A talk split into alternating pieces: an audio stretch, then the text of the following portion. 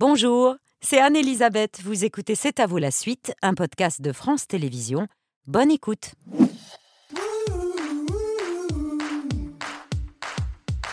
C'est à vous pour vous accompagner jusqu'à 21h avec Pierre, Patrick, Aurélie, Mohamed et le point cuisson de 20h avec un des chefs fidèles de C'est à vous, Louis Amen, le chef propriétaire du restaurant Momem, c'est dans le 8e arrondissement de Paris, avec du saumon qui est en train de cuire depuis quelques minutes déjà. C'est ça, on a commencé à pré-cuire les saumons, on termine de cuire tranquillement nos patates douces. euh, voilà, qui seront agrémentées avec euh, le petit mélange de feta, le yaourt à la grecque, citron confit, les petits piqueuses, de la coriandre. Et voilà, et un petit jus de viande euh, pour amener un petit Ça, peu de c'est un des plats signature du Momem Ouais, on le sert en ce moment, ouais. Tout à Ah, fait. en ce moment Ça, Ouais, Ah oui, donc vraiment on suit la carte. exactement. C'est la saison du saumon. On fait simple. On Pas fait tout simple à fait exact, mais c'est pas grave. Qui va manger du saumon ce soir, cher Bertrand? Vous êtes avec nos invités en coulisses. Oui, Babette, immense honneur de recevoir ce soir Françoise Lebrun, Michel Gondry et Pierre Ninet à l'occasion de la sortie du livre des solutions. Mais l'ont-ils lu, les ont-ils, Pierre Ninet? Sachant que l'émission dure deux heures, qu'une heure s'est déjà écoulée, qu'il y a encore à suivre. 15 chroniques, une mini-fiction et un abruti à la fin qui vient faire des blagues, de combien de temps allez-vous disposer pour vous exprimer ce soir? On a deux minutes, j'imagine. Perdez pas plus de temps. hein.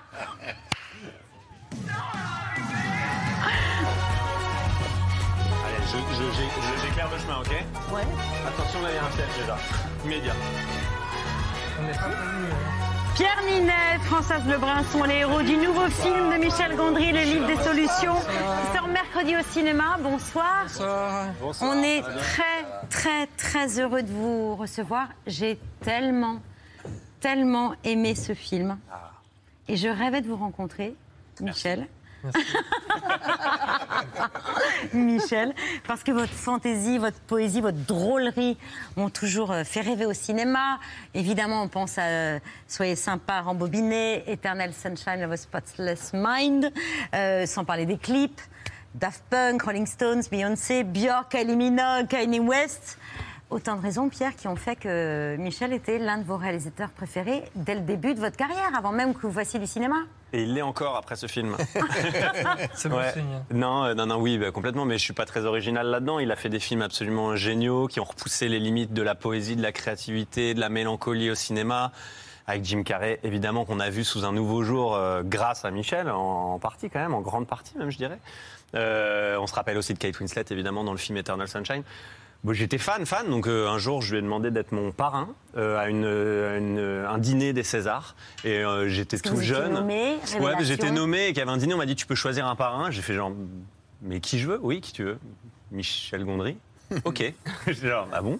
Et il est, il est venu, et, euh, et depuis, on a gardé le contact. Et un jour, 12 ans plus tard, il m'a dit Est-ce que tu voudrais jouer une version de moi, plus ou moins, dans un film Euh, Moi, Pas un double, une version plutôt, oui. j'étais. euh, je, me suis, je me suis senti chanceux parce qu'il m'a choisi alors qu'il était inconnu, puis après il est devenu connu.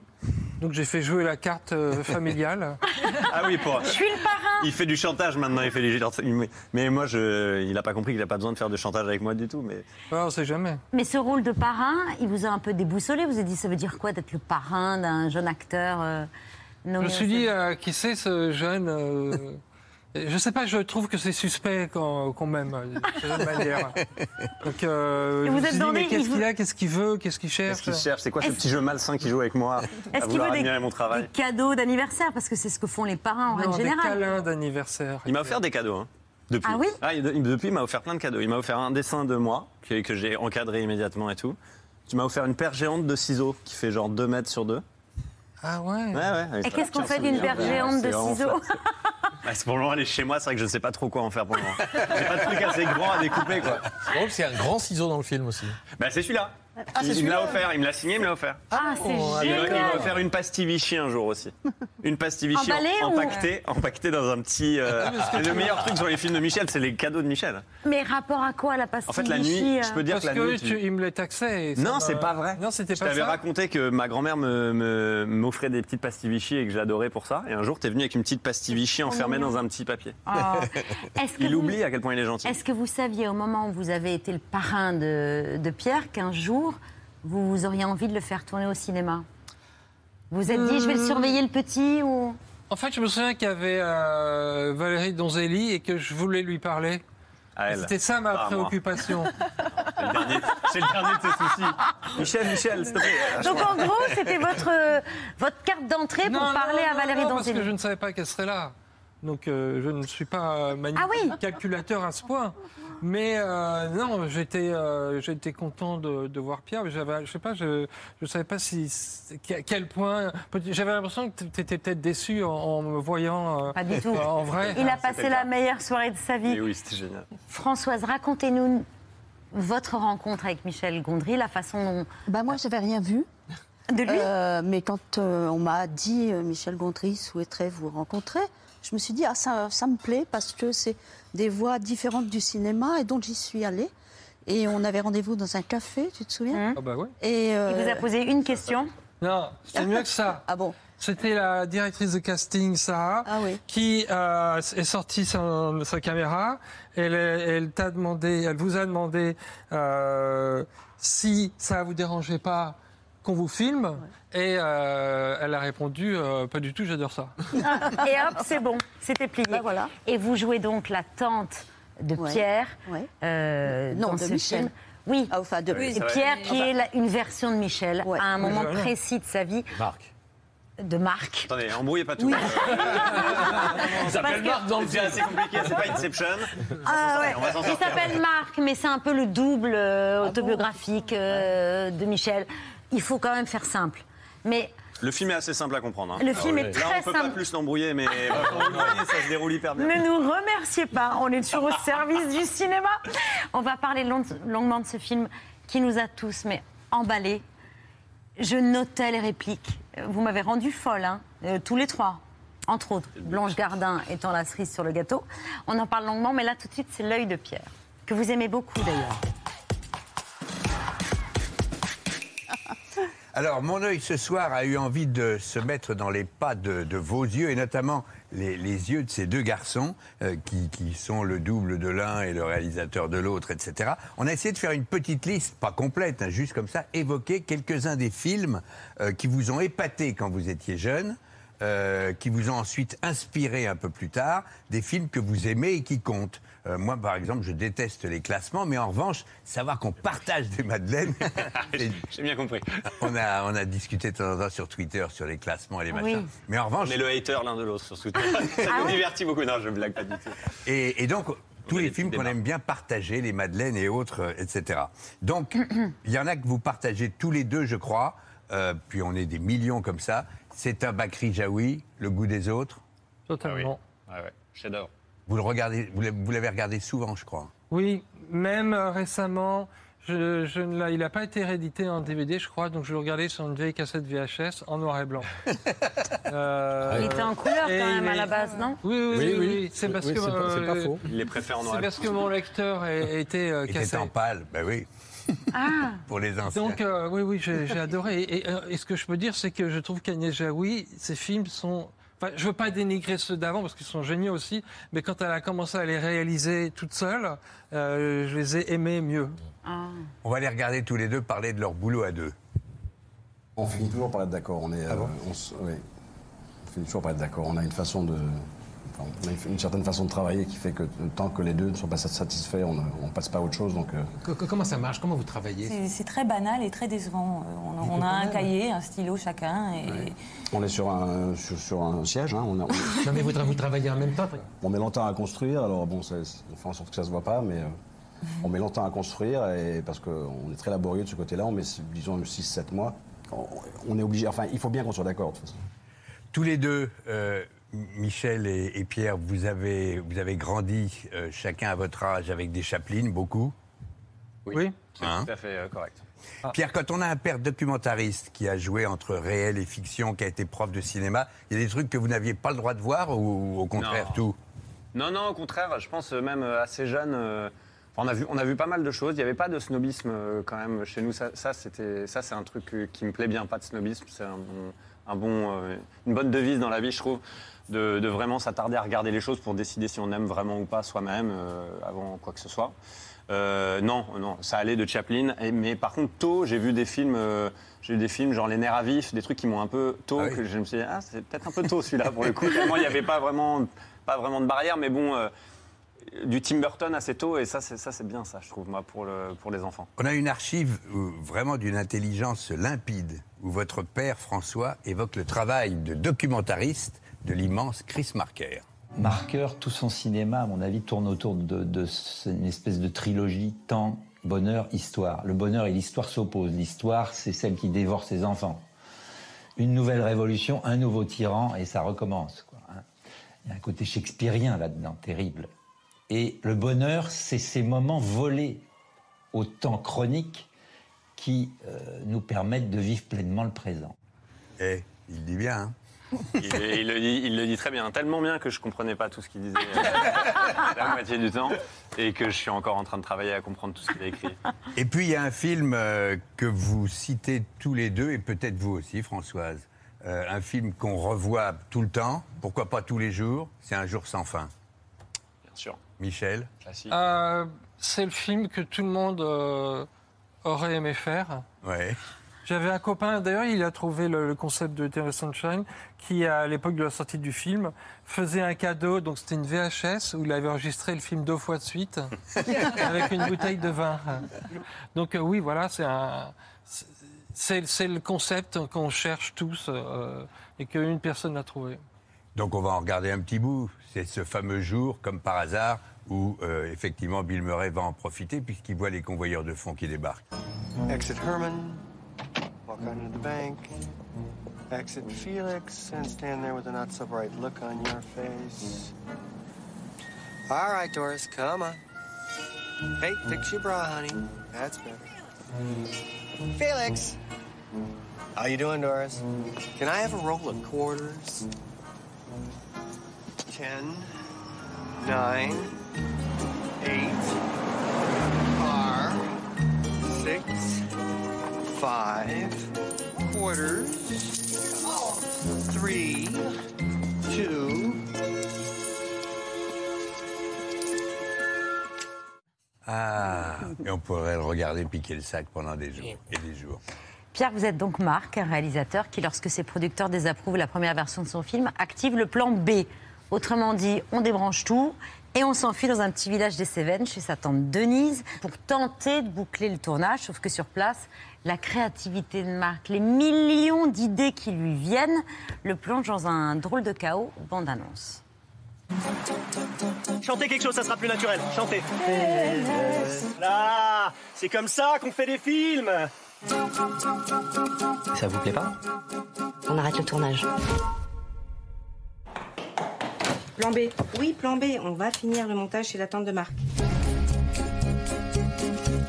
Désolée de vous embêter avec ça, Denise. hein. Mais là, on est au point mort. Il faut être patiente et l'aider à retomber sur le chemin. Il fait un documentaire sur une fourmi. Ça fait deux jours qu'il fait que ça. Il faut démarrer son projet comme on démarre une voiture en hiver. Le livre des solutions. C'est quoi le livre des solutions? Le livre des solutions devait être un recueil de réponses à tous les conflits. Mon chef-d'œuvre. S'était arrêté au titre. Démarre ton projet. Fais ce que tu veux. Bienvenue dans ton camiontage. Tu tournes le volant à droite. Et pour couper Tu klaxonnes. Apprends en faisant. Il a l'air vraiment bien ton film. Et à l'arrière, on installe les producteurs. Ils peuvent rien voir, là, les producteurs. Voilà, exactement, c'est ça. C'est du jamais vu. Si c'est du jamais vu, c'est peut-être que c'est pas une bonne idée. Vous allez interpréter mon corps, c'est tout simple. Ça va aller. Tu t'en sors bien.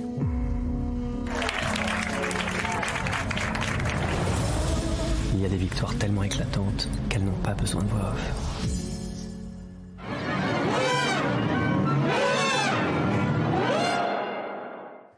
Patrick, quelque chose à déclarer?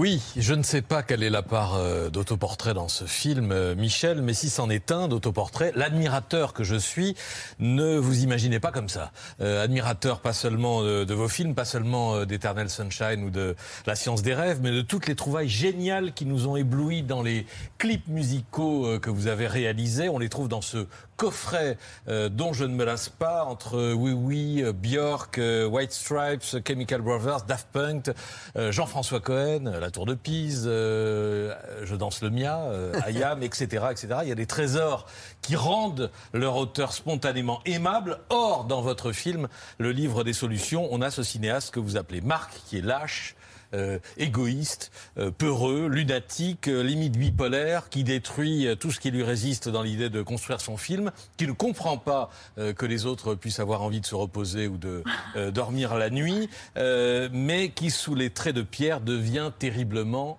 attachant euh, et compose un film d'une drôlerie constante. La scène de la direction d'orchestre où Marc mime une musique à laquelle il ne comprend rien et il est complètement étranger euh, à la musique est absolument irrésistible. Mais la question qui vient en, voyant ce film, euh, Michel, est est-ce ainsi que se fabriquent les chefs-d'œuvre du cinéma, c'est-à-dire dans le désordre et dans le chaos mental?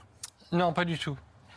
Euh, c'est une période très déterminée, et très euh, relativement courte, très précise de euh, mon existence, euh, pendant laquelle mon cerveau déraillait un petit peu, ce qui faisait que j'avais plus d'idées que d'habitude, mais beaucoup d'idées qui euh, n'allaient pas dans la bonne direction. Donc, euh, je, je tiens à signaler que c'est pas comme ça que je fais les films en général. Ça Ah se bah, passe bien. Vous n'avez qu'à demander à mes acteurs. Je ne me suis pas comporté comme dans le film. Euh, ça, ça se passe bien et c'est le but de ce film, c'était de montrer ce qui se passe quand on prend un réalisateur et qu'on euh, lui met une sorte de bombe euh, dans la tête. Euh, comment tout le monde essaye de recoller les morceaux euh, et, euh, et voilà, bon, ça donne ça. Mais, Mais- ce n'est pas moi à ce niveau-là. Oui, c'est un moment précis de votre vie. Il n'empêche que diriger un orchestre en demandant à l'orchestre de suivre les mouvements de son corps, ça, vous l'avez vraiment fait. Oui, je l'ai fait. Beaucoup de choses qu'il a fait. Pardon, hein, mais... Non, non, non, c'est vrai que je l'ai fait. une question en disant mais ça c'est pas vrai. Mais Je ah, l'ai fait et ça fait partie des, euh, des, des idées euh, qui ont beau être Génial. farfelues mais qui ont marché. Et c'est aussi pour ça que euh, j'ai fait ce film. C'était pour faire le tri entre mes bonnes idées et mes idées pourries. euh, parce que je, je, je, je ne m'y retrouvais plus. C'est merveilleux parce que les musiciens font de la musique avec. euh, Ah, c'est génial. Moi, j'ai adoré faire ça, donc toi, j'imagine même pas. C'est extraordinaire. Il m'a envoyé les vidéos de cette époque où il faisait ça, Michel. Euh, ce qui m'a beaucoup inspiré du coup parce que je me, je me suis inspiré bah, des mouvements que tu faisais vraiment. Il t'avait distribué un peu quand même euh, les violons, les cordes, les caisses claires, machin et tout.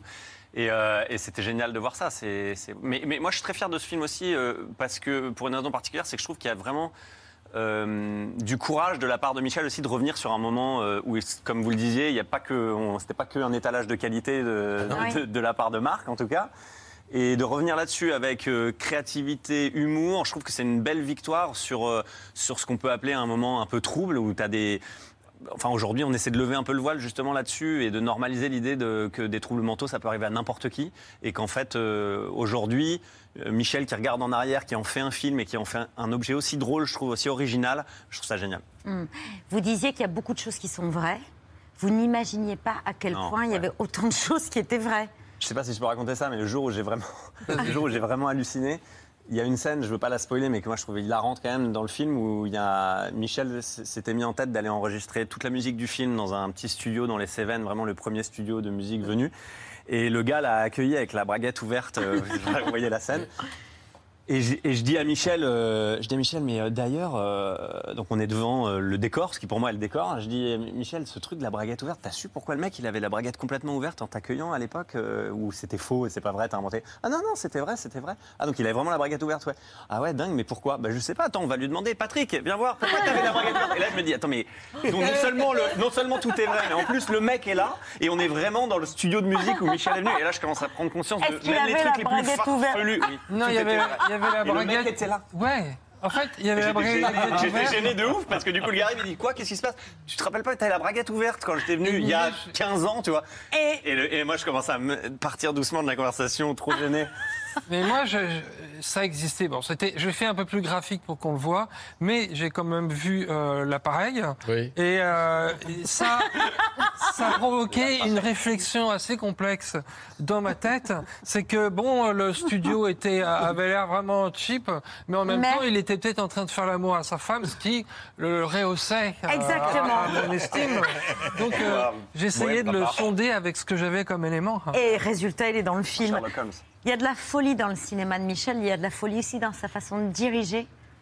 Il vous a demandé des choses qu'on vous avait jamais demandé, Pierre Oui, totalement, oui. Par Oui, exemple enfin, précise parce qui- que les gens vont penser à Non, non, non. Ah. qu'enchaîner avec la braguette, ça peut être un Ah peu- oui, c'est. Oui, c'est mes Non, enchaînements légendaires.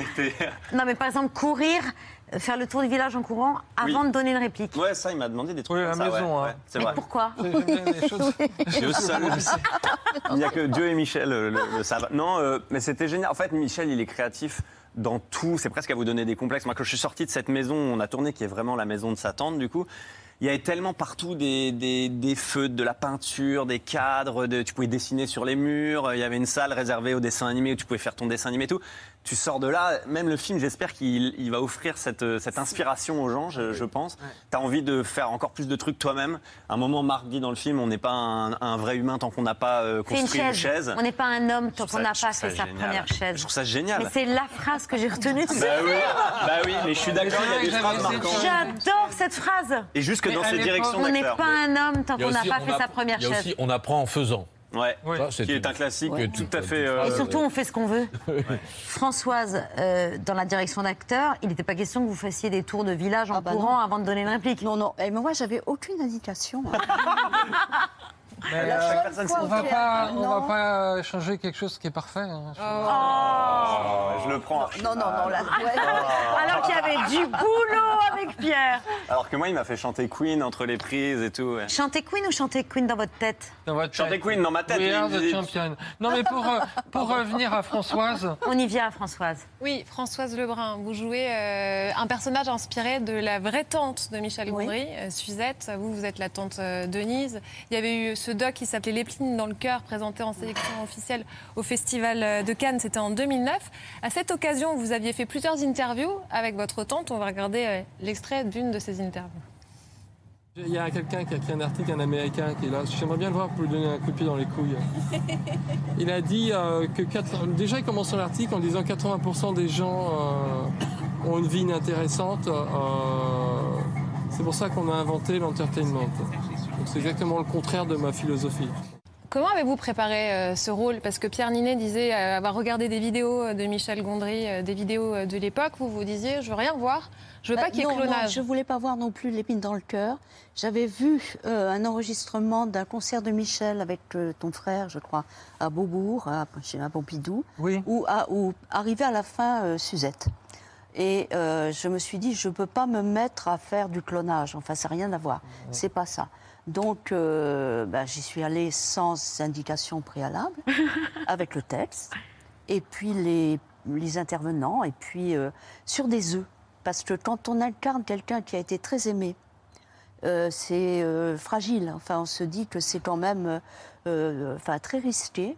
Donc, j'y allais vraiment sur, sur, sur des œufs, quoi.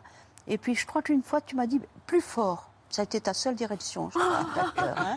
j'ai pas dir- donné de direction à Françoise parce que exactement, je voulais pas faire du clonage. Il y a ces choses qui s'appellent les biopics qu'ils aiment bien faire aux États-Unis où les acteurs se griment et, euh, et imitent les voix, ce qui me sort complètement de l'histoire.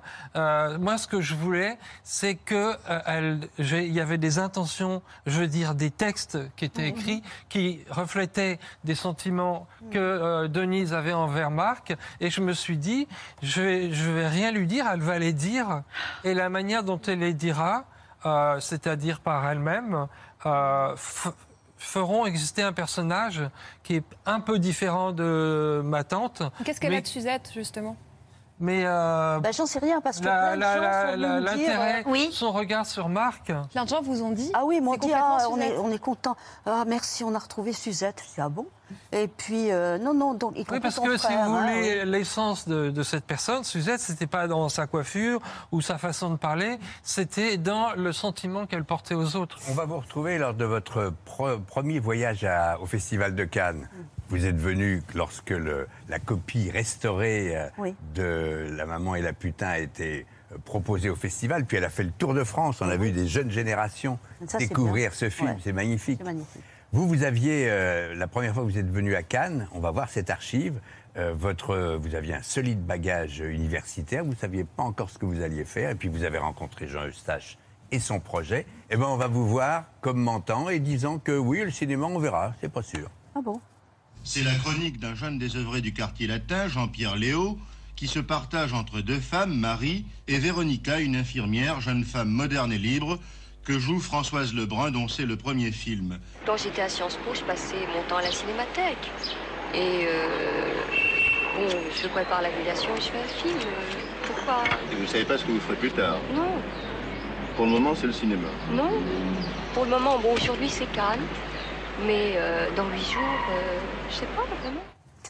Et puis quand même le cinéma, Là, il y a eu des resté, documentaires, ouais. des courts-métrages. Vous, on vous a vu souvent chez Paul Vecchiali, on vous a vu chez André Téchinet, euh, on vous a vu chez Marguerite Duras, chez Desplechin, et maintenant euh, avec Pierre chez Michel Gondry. Et Gaspard Noé? Et Gaspard Noé il y a deux Bien ans. sûr, Absolument.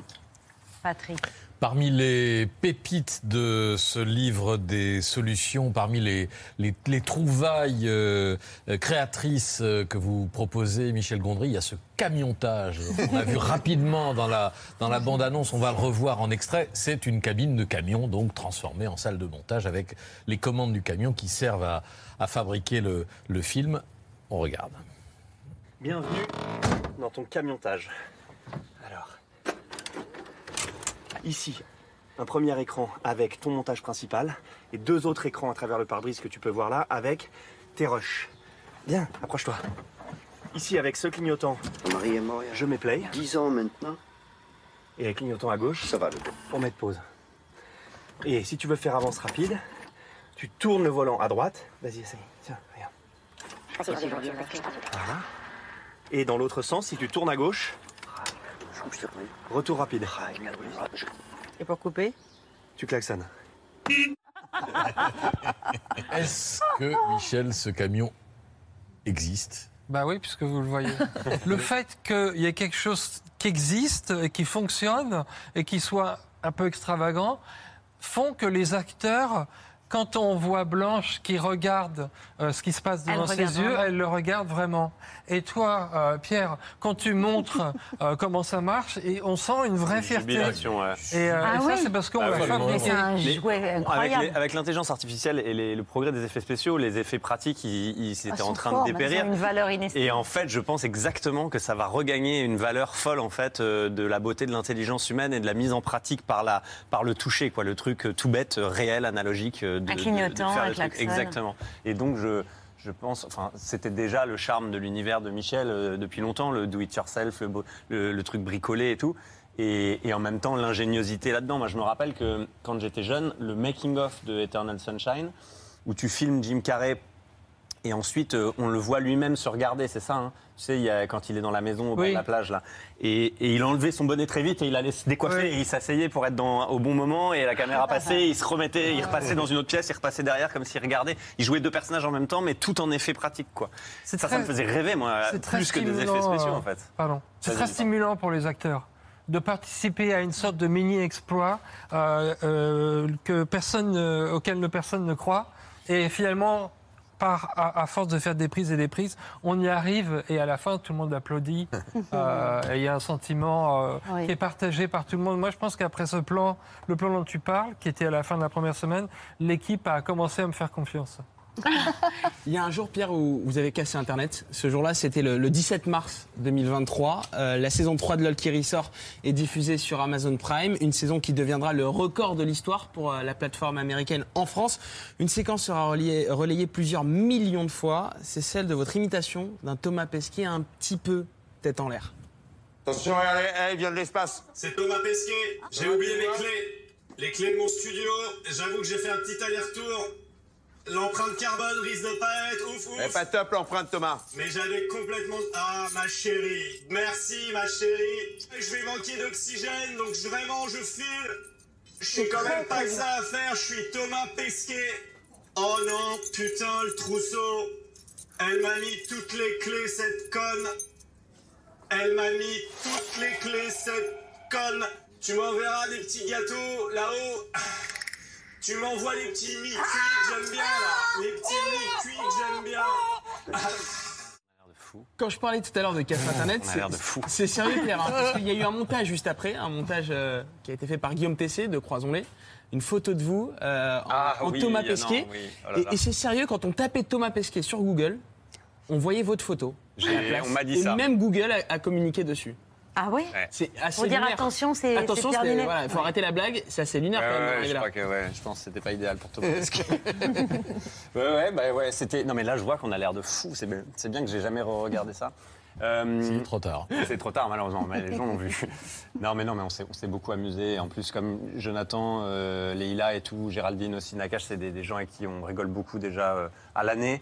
Ça nous paraissait tout naturel de faire ça et on s'est beaucoup amusé, ouais. Après le tournage Yves Saint-Laurent, euh, vous avez gardé son timbre de voix, à tel point que lorsque vous laissiez des messages sur répondeur de vos amis, vous appelez en disant Mais qu'est-ce qui va pas, Pierre Euh, Est-ce que tu as un problème?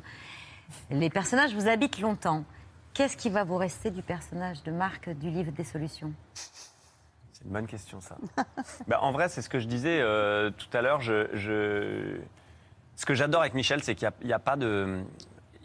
Moi, moi, je déteste par exemple les small talk avec les gens, c'est-à-dire le petit, la petite discussion, les petites conversations de Ah, c'est un bon mois de mai, ça. euh, L'année dernière, il pleuvait un peu plus et tout. Bel été. Ouais, il faut se reposer, c'est important de recharger les batteries. Euh, tout ça.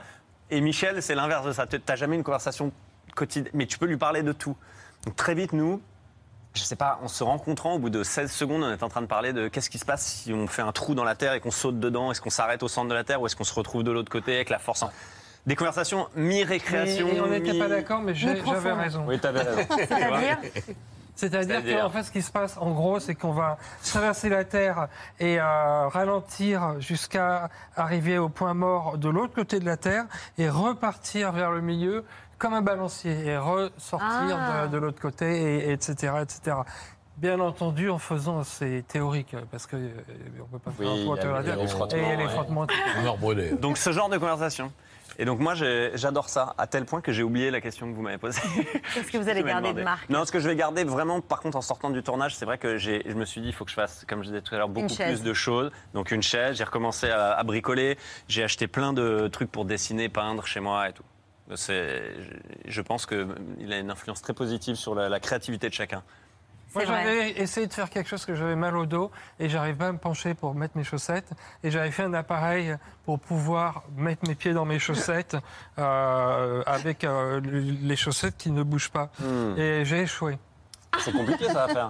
C'est très compliqué. Donc, euh, si Mais- tu veux me battre, Je peux créer ça. Il faut inventer la machine là- qui permet de mettre ses chaussettes sans se Je pencher. suis sur le Ouais. coup. C'est une des solutions qu'on ne trouve pas encore dans le livre des solutions en salle mercredi, mais on aimerait bien qu'il y ait une suite. On adore Marc. Ce film est une merveille. Il faut absolument aller le voir. Vous êtes incroyable, Françoise. J'ai vu le film, je dis je veux rencontrer Françoise Lebrun. Merci beaucoup à tous les que je trois. peux te dire juste une chose? C'est que Françoise, quand elle a regardé le film complètement fini, monté, étalonné, euh, en général, les acteurs ils disent ouais c'est super, etc. Et elle m'a dit ouais c'est bien, mais si tu enlevais cette scène et cette scène, ça serait encore mieux. Et vous l'avez écouté? Et je l'ai écouté et le film est devenu encore mieux. Merci. Françoise. C'est vrai. Co-réalisatrice et co-monteuse Non, bah du non, livre non, des non, Et solutions. Pierre aussi m'a donné des idées vanne, que j'ai faites, mais je ne vais pas euh, vous embêter plus. Merci beaucoup à tous les trois. Merci le livre beaucoup. des solutions avec Blanche Gardin, Françoise Lebrun, Pierre Ninet, entre autres, c'est en salle euh, mercredi. Après-demain. Information utile pour ceux qui ne sauraient pas que mercredi c'est après-demain. Merci beaucoup à tous les trois. À suivre les rats d'auteur. Et puis notre invité Alexandre Cominec au dîner de C'est à vous. Merci beaucoup. Merci.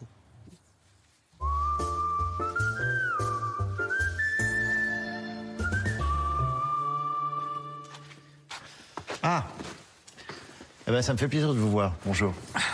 Vous venez d'où? De... Là-bas, mais encore. Non, non, mais de chez moi, quoi, voilà. C'est marrant parce que moi, je- ça m'arrive parfois dans la rue, j'ai des envies comme ça d'arrêter les gens en disant vous, vous venez d'où, vous allez où? Vous l'avez fait? Mais je l'ai fait un jour, oui. D'accord, et en général, vous avez une, en, en particulier? En général, en particulier.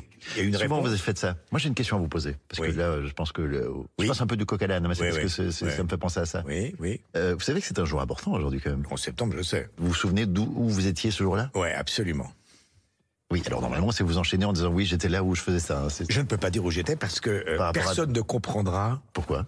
Alors je pourrais inventer. Oui, alors dites la vérité parce que Non, sera plus je simple. peux pas la dire, la vérité. Et pourquoi? Donnez-nous un indice. Un lieu fermé. Un lieu fermé. Au cinéma Vous étiez au cinéma? Non. Enfin, je, je sais. Non, c'est pas possible. Vous étiez en prison. oui, j'aurais pu, c'est vrai. Moi, je me souviens.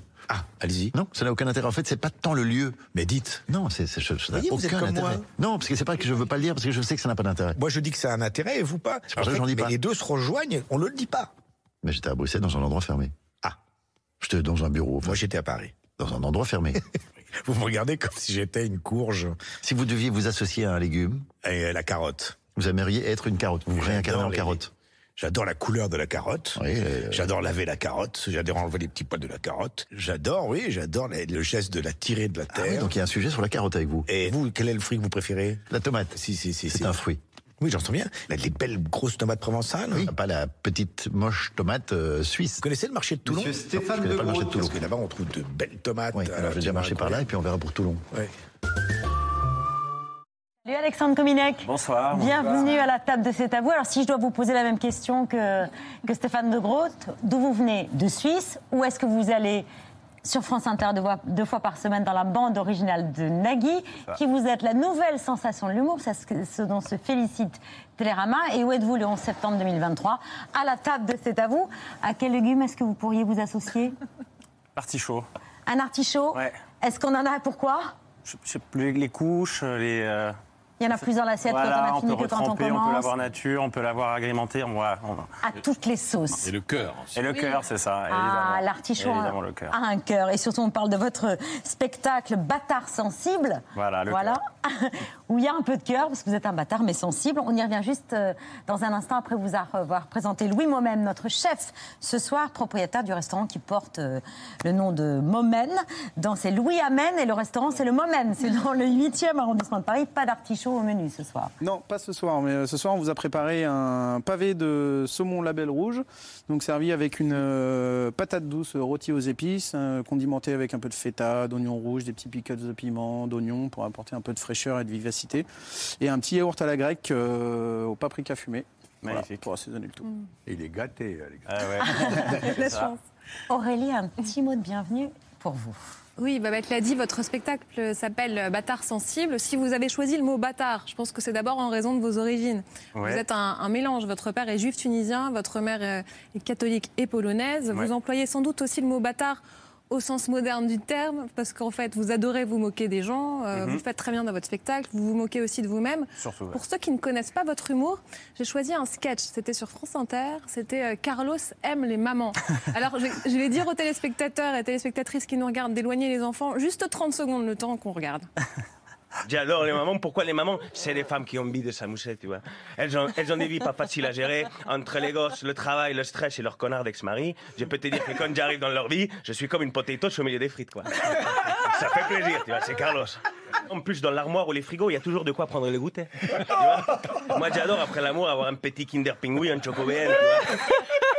J'en ai même une, Valérie, qui m'a fait découvrir la pipe à la compote. Putain, c'est extraordinaire.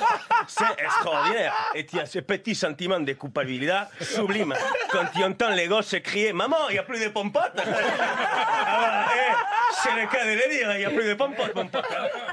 C'est vrai qu'on regarde plus les pompotes pareil euh, depuis ce sketch. On voit bien là en quoi vous êtes un bâtard, mais le côté sensible, il se trouve où? Euh, Est-ce que c'est dans le cœur d'artichaut dont parlait Patrick? Ben, et puis parce qu'il est là, il est à l'écoute des mamans aussi, euh, ce personnage. Non, mais le, le, le cœur d'artichaut est parce que, en fait, euh, c'est souvent. En fait, on, on a l'impression que je me conduis comme un bâtard et je peux donner cette impression, mais en fait, en vrai, derrière, je suis quand même un grand timide qui se ramasse toujours un peu euh, la gueule, surtout devant les femmes. Et les femmes sont les premières à rire de ces, de ces blagues-là? Oui, oui, oui, mon, j'ai un grand public féminin Mm. et j'en suis très content.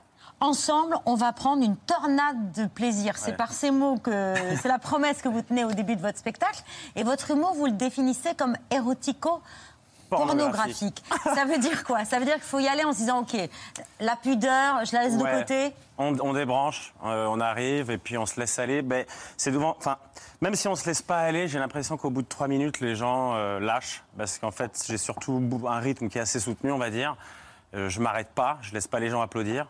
Donc en fait, ce qui fait qu'il y a une sorte de frénésie qui se passe au bout d'un moment. Il n'y a pas eu de, de- de spectateurs scandalisés qui ont quitté euh, la salle euh, avec fracas?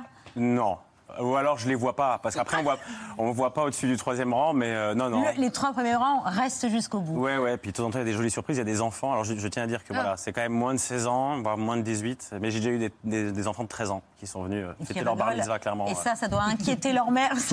Il y en a un qui est venu avec sa mère, voilà, et sa mère ne savait pas ce que je faisais. Donc, c'était vraiment, euh, c'était super. Découverte en direct. Ouais, ouais. Euh, ceux qui viennent vous dire à la fin des spectacles, je vous adore, le disent, mais un peu discrètement, quoi. Euh, Ben, et c'est. Alors, il y a. Ouais, alors ceux qui ne le disent pas discrètement, c'est ceux qui ont souvent un, un petit verre dans le nez ou deux. Et les autres, euh, ouais, j'ai l'impression un peu d'être. euh, comment. Vous savez, ces mecs qui se cachaient à l'époque pour aller dans les vidéoclubs, dans les. Dans les dans les parties un peu justement pour aller louer les cassettes porno etc Mais j'ai l'impression que c'est comme ça avec moi quoi ils viennent un peu ils, ils relèvent le col ils sont là à part ça j'aime beaucoup ce que vous faites Oui, il faut rire et rire d'avoir honte de rire. C'est un peu ça, en fait. Faut libérer la honte, quoi. Moi, c'est ça. Moi, c'est vraiment des parties. Je fais beaucoup de ce qu'on appelle de storytelling. Je raconte des histoires, quoi, en gros, mais je comprends pas pourquoi on fait de l'anglicisme. Mais, euh, mais dans mes histoires, c'est beaucoup moi, en fait, qui vit euh, vraiment des moments assez honteux dont on n'a pas envie de parler ou dont on a presque envie d'oublier, même, je dirais. Et ben ça, ouais, j'entraîne les gens avec moi dans cette honte. Et donc, en vacances, il n'y a pas de honte à faire des shows aquatiques en slip galbant.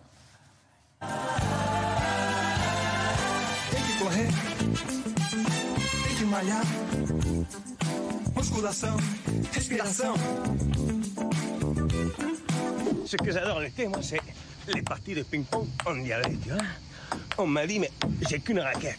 J'ai dit, mais pas besoin de raquette. J'ai dit, tu vois, ça c'est. Joder, tu es pleine de vergogne, toi. hein. Jo- Joder, les réflexes. Toma, putain, viva el paille. Ça c'est bon, ça. Allez, maintenant pétanque. Par contre, je te préviens, hein, on n'utilise pas les viennes. Ça, c'est Carlos encore, là. Ouais, c'est. Ouais, ça c'est Carlo. Et puis après. Pardon, mais. Ça, c'est ma préférée, celle-là. Ça me fait bizarre de me voir en slip à la télé. Enfin, c'est un peu, c'est un peu un moment fou. Mais, euh, mais euh, ouais, et puis c'est un peu des persos. euh, J'aimais beaucoup les films avec Aldo Machon et tout ça. C'est toute cette époque un peu euh, que j'aime beaucoup, qui vient de mon côté surtout tunisien, je pense. Je pense, c'est clairement pas le côté catholique polonais, ça. Euh, mais ouais, c'est toute cette époque un peu de, de seigneurs, de fantasmes, de mecs merveilleux qui se prennent euh, pour, euh, Pour des dieux. pour quoi. des dieux alors qu'ils ne le sont pas du tout, ouais. Alors Alexandre, dans votre galerie, il y a donc Carlos, mais pas que, il y a aussi Fofino, qui a été une des vedettes de l'été, en tout cas à ce qu'il en dit. J'ai passé des vacances du rêve. Du rêve. J'ai fait l'Espagne, l'Italie, la Grèce, le Portugal. Tout. J'ai pas arrêté de tout l'été. Le 26 à Barcelone, le 27 à Rome, le 29 à Toulon. Comme un véritable DJ, c'était le summer tour de Fofinho, sauf qu'au bout de mes doigts, c'était pas des platines. J'ai envoyé tellement de mecs en l'air qu'Elon Musk me demande d'intégrer SpaceX. Bon, non, alors. Donc tout ça part d'un accent que vous maîtrisez à la perfection? Ouais, en fait, les accents, si je me permets d'en faire, c'est parce que je les ai assez, assez pratiqués et assez fréquentés. En fait, Carlos, c'est euh, le mélange de père, d'espagnol, enfin, tout l'entourage de ma famille, euh, de ma famille, de mes amis que j'avais pendant enfant. Et puis, euh, Fofinho vient d'un ami brésilien, d'une copine brésilienne que j'ai fréquentée pendant un moment. C'était tout un cercle, milieu brésilien à Genève. Euh, donc, vraiment, c'est des gens avec qui j'ai passé des week-ends, des soirées et des afters un peu scandaleux. voilà. Patrick.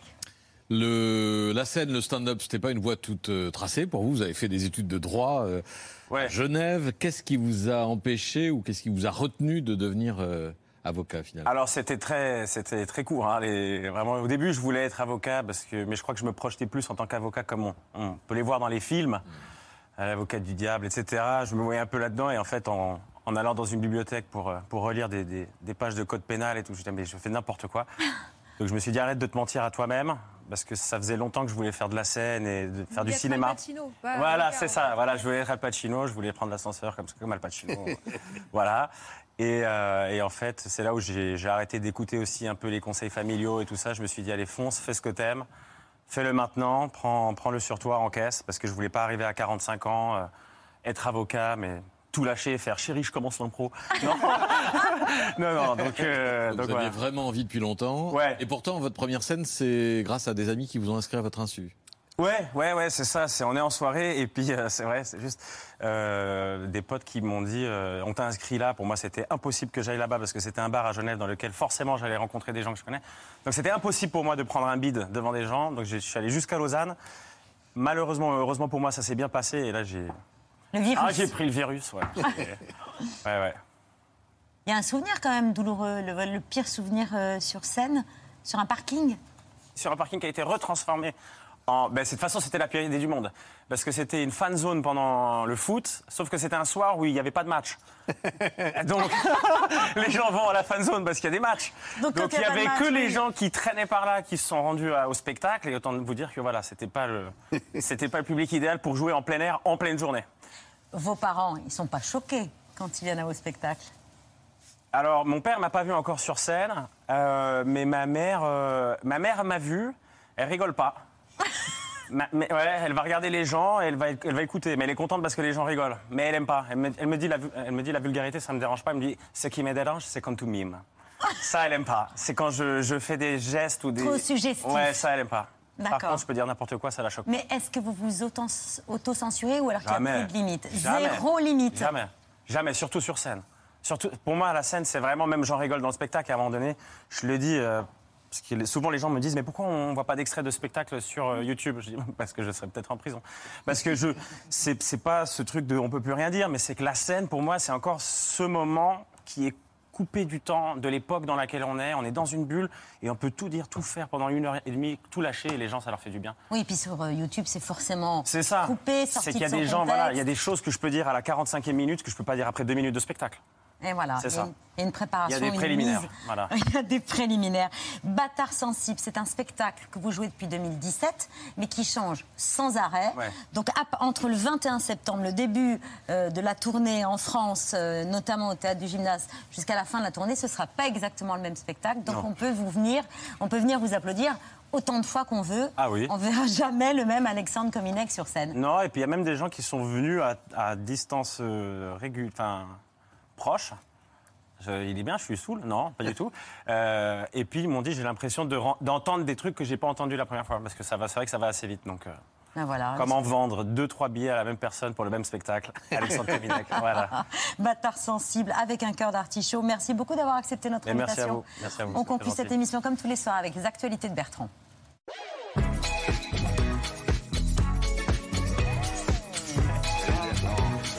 Bonsoir.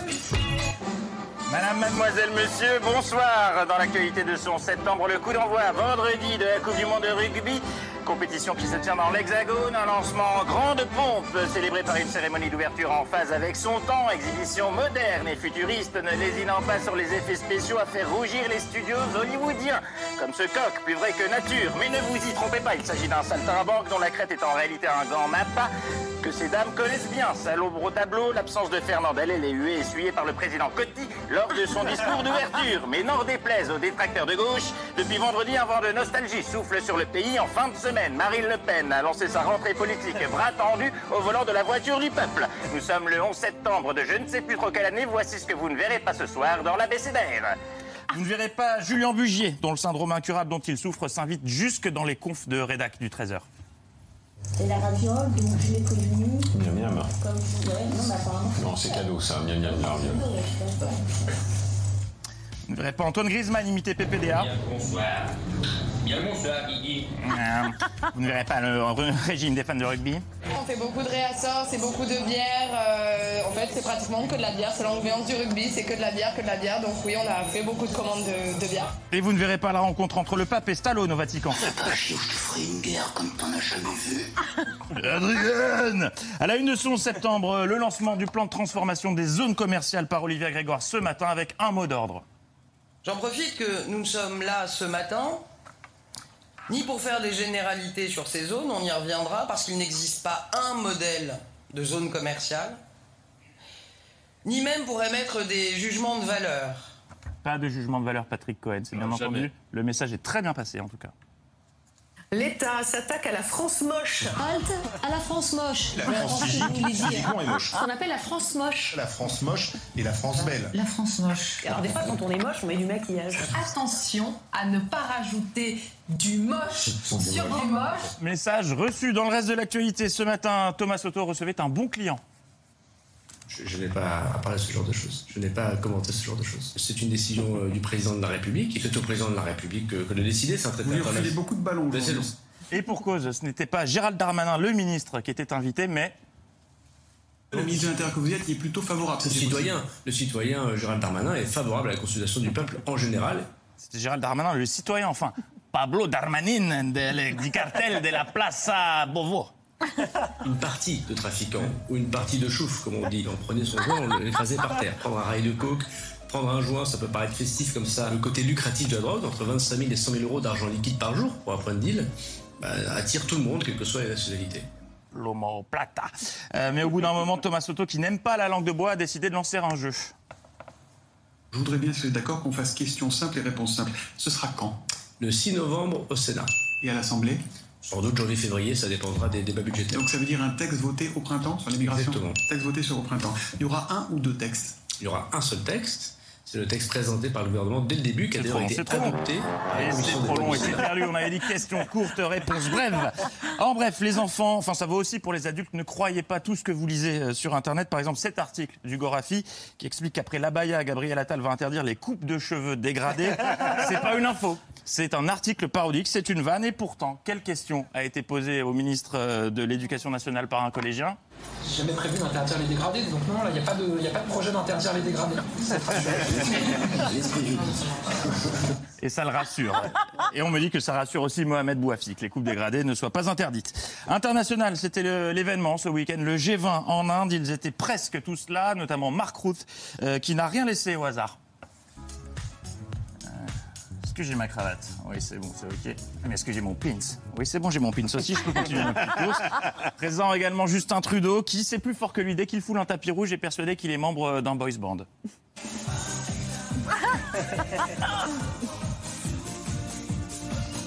Il est sûr de lui quand il marche, il a une assurance, il a un... Je suis fou de toi. En revanche, je soupçonne le président Modi d'avoir voulu tester la patience des chefs d'État présents en leur faisant emprunter le tapis rouge le plus long du monde pour le rejoindre. Et quand c'est Joe Biden qui marche, en plus des vies entières euh.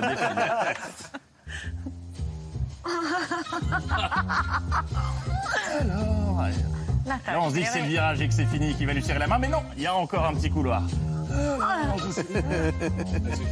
His Excellency, Mr. Joseph Biden. Là, il est annoncé, on se dit que c'est bon, c'est fini. Mais non, c'est reparti, allez. Et 25 minutes plus tard seulement. Serrage de paluche. Et comme si la rando Saint-Macloud ne suffisait pas, le lendemain, le président Modi leur a fait descendre un escalier en chaussures de ville, sans semelle antidérapante, sous la pluie. Résultat. Hop là, voilà. Mais il y en a un que cette virée en Inde rend heureux, c'est Emmanuel Macron, car pour une fois, il peut faire son salut préféré, son salut de prof de yoga, sans être jugé. Namasté.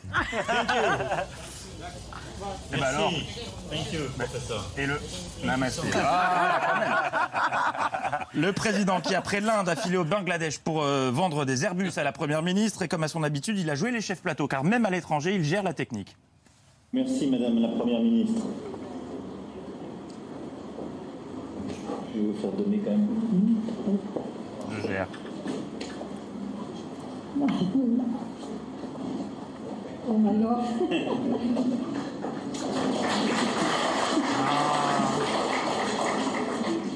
You're so kind. No, no. My pleasure. I'm just. I do prefer you understand what I say. Oui, car parler dans le vide, ça ne m'intéresse guère. Euh, un geste qui a profondément touché euh, Sheikh Hasina, qui, pour le remercier, l'a littéralement couvert de flowers toute la journée. Emmanuel Macron qui a ensuite rencontré une star locale de la musique. How do you take it?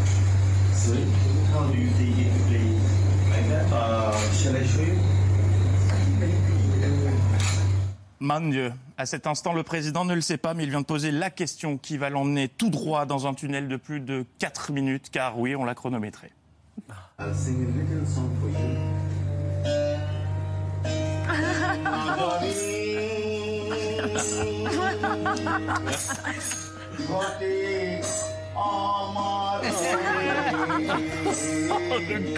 Petite, petite, faut le dire vite, mon ami.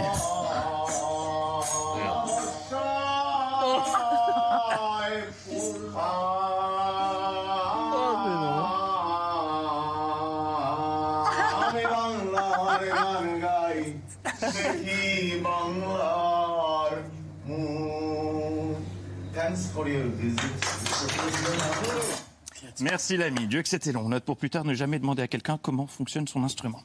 Et on referme ces actualités avec l'ultime débrief euh, du tapis rouge de la Mostra de Venise qui a refermé ses portes. Le dernier point, poltrone, sofa et voilà, qui vous est offert par madame qui fout les coups de pression tout en restant glamour. Et c'est à toi.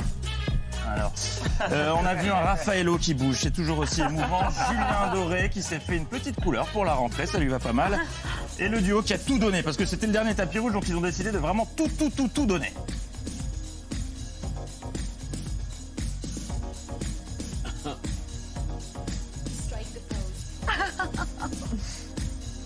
Ah, c'est long, hein Ah ouais. Oui, allez-y, c'était quand même. Eh bien, l'info continue demain. Bonne soirée. À demain. Bravo Bertrand, merci Alexandre d'avoir raconté. Ah, ça continue, pardon Non, on est pas Ah oui, pardon, ok. Faut rester sur France 5, il y a un documentaire sur les chiens et les canidés, loups, renards, chacals, fennecs. Il en existe 37 espèces différentes. Quels sont les secrets de leur incroyable succès évolutif? Voilà, si vous voulez bien vous tourner vers Nicolas pour saluer nos téléspectateurs. Merci de nous avoir suivis. On se retrouve demain à 19h en direct. Ciao Merci.